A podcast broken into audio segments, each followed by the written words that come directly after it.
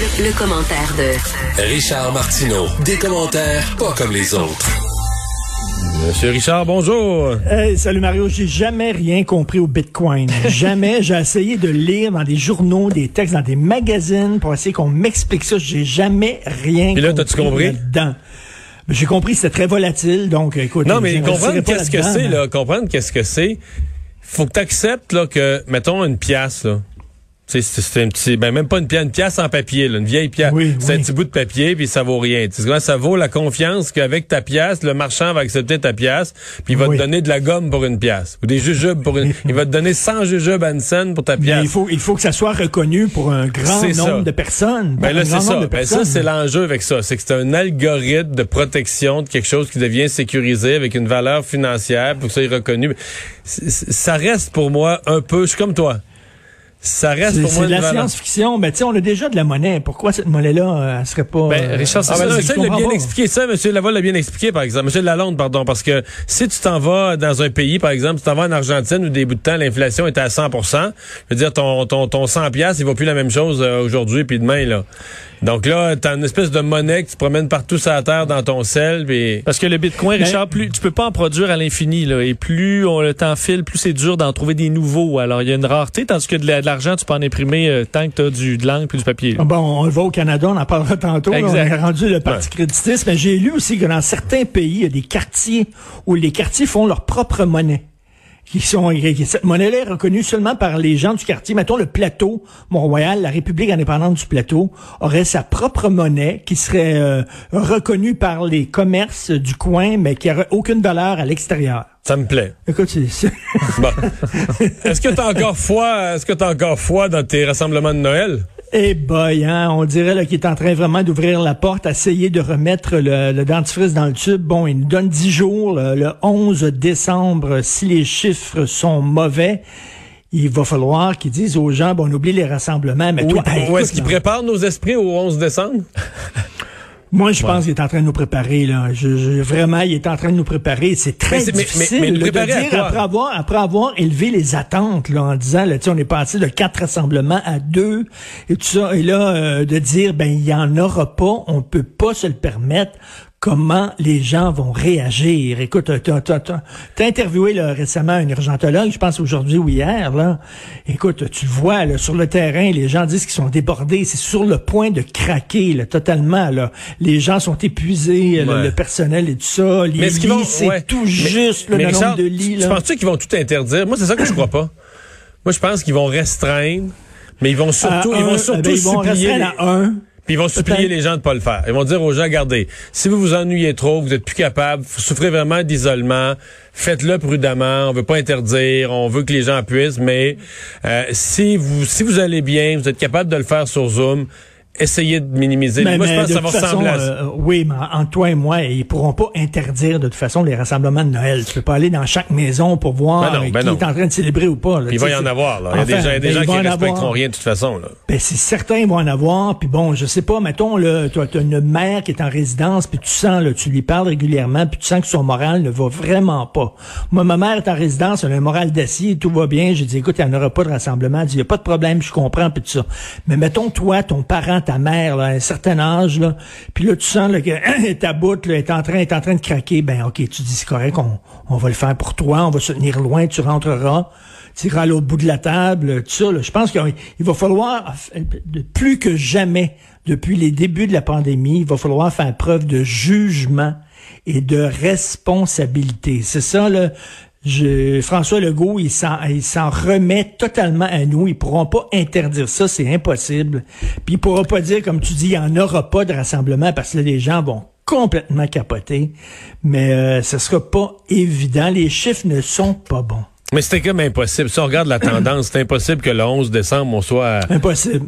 On soit revenu, à- on soit revenu, mettons, à 900 cas, puis moins d'hospitalisation. Impossible, impossible. Toutes les là, Toutes les flèches pointent vers le haut, là. Toutes les flèches pointent vers le haut. On n'a rien pour nous permettre, là, on n'a on a, on a pas eu les performances qui nous permettaient d'avoir un cadeau à Noël. OK? Puis, je pense que ça fait un bout de temps peut-être pas le possible savent non aussi. plus, hein. C'était pas possible. Je pense que ça fait un bout de temps qu'il le savait. Bon, écoute, il a essayé d'être gentil avec les gens, puis tout ça.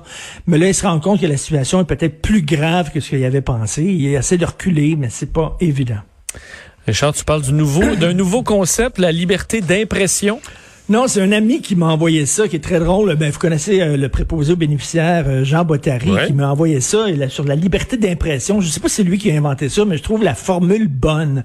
On connaît bien sûr la liberté d'expression, mais la, la liberté d'impression, c'est les gens, surtout les petits lapins, qui ne se fient seulement qu'à leurs impressions, à leurs émotions. Ils sont toujours offusqués, choqués, offensés, scandalisés, hyper sensibles. Écoute, il y a un film italien à un moment donné, il y a quelques années, que j'avais vu qui s'appelait Senza Pelle, qui veut dire sans la peau. Et c'était l'histoire d'un gars hyper sensible. Comme on dirait qu'il n'y avait pas de peau. Tout, tout lui rentrait dedans, puis il était toujours en train de pleurer, puis brailler, tout ça. Et cette, cette génération-là, je ne sais pas si la génération, euh, parce qu'on leur a jamais dit non, parce qu'on les a jamais confrontés, parce qu'on les a élevés en voulant les protéger dans du papier bulle, etc. Ils sont incapables de, de confronter des idées qui ne sont pas les leurs. Ils sont incapables de, de la confrontation. Et c'est la, la liberté d'impression. C'est un peu ce que Stephen Guilbeault disait en chambre lorsqu'il disait avant de s'exprimer, il faut tenir compte de la susceptibilité de tous chacun pour ne pas les blesser. Je peux comprendre, mais là, on est dans une société hyper sensible. Et si vous voyez tous les messages qui circulent concernant les fameux choix de livres, conseils de lecture de François Legault, écoute, il y a un gars qui dit, lorsque j'ai vu rien que le nom de Mathieu Bock-Côté, je me suis senti agressé.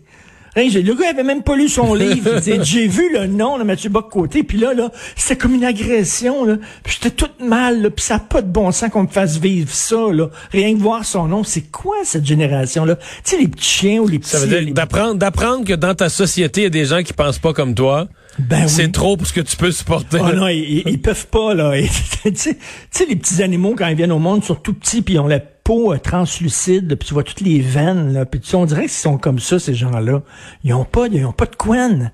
Absolument pas. Et j'aimerais ça à un moment donné qu'un psychologue ou un sociologue se penche sur cette génération-là euh, qui sont tellement hypersensibles et impressionnables. Donc, je voulais parler de ça avec vous, la liberté d'impression. Je trouve ça très drôle. Alors, ces, gens-là demandent, ben, avant d'écrire un livre, puis avant de nous conseiller un livre, tenez compte de mon impression, mes émotions à moi. My God!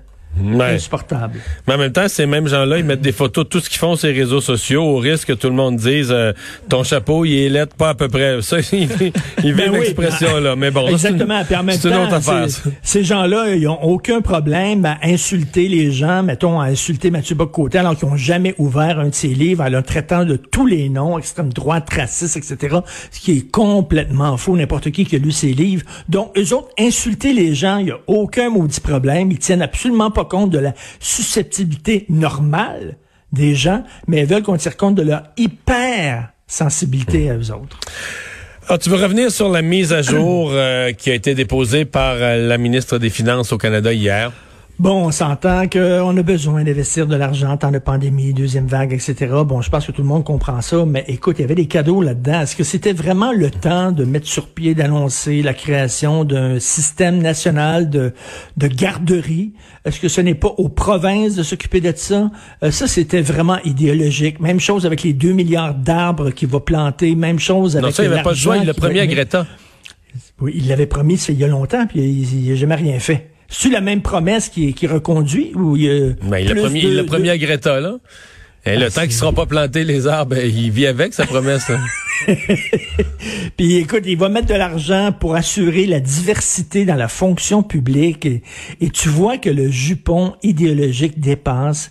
Il est en train de flatter chacune de ses clientèles, ses petits groupes idéologiques.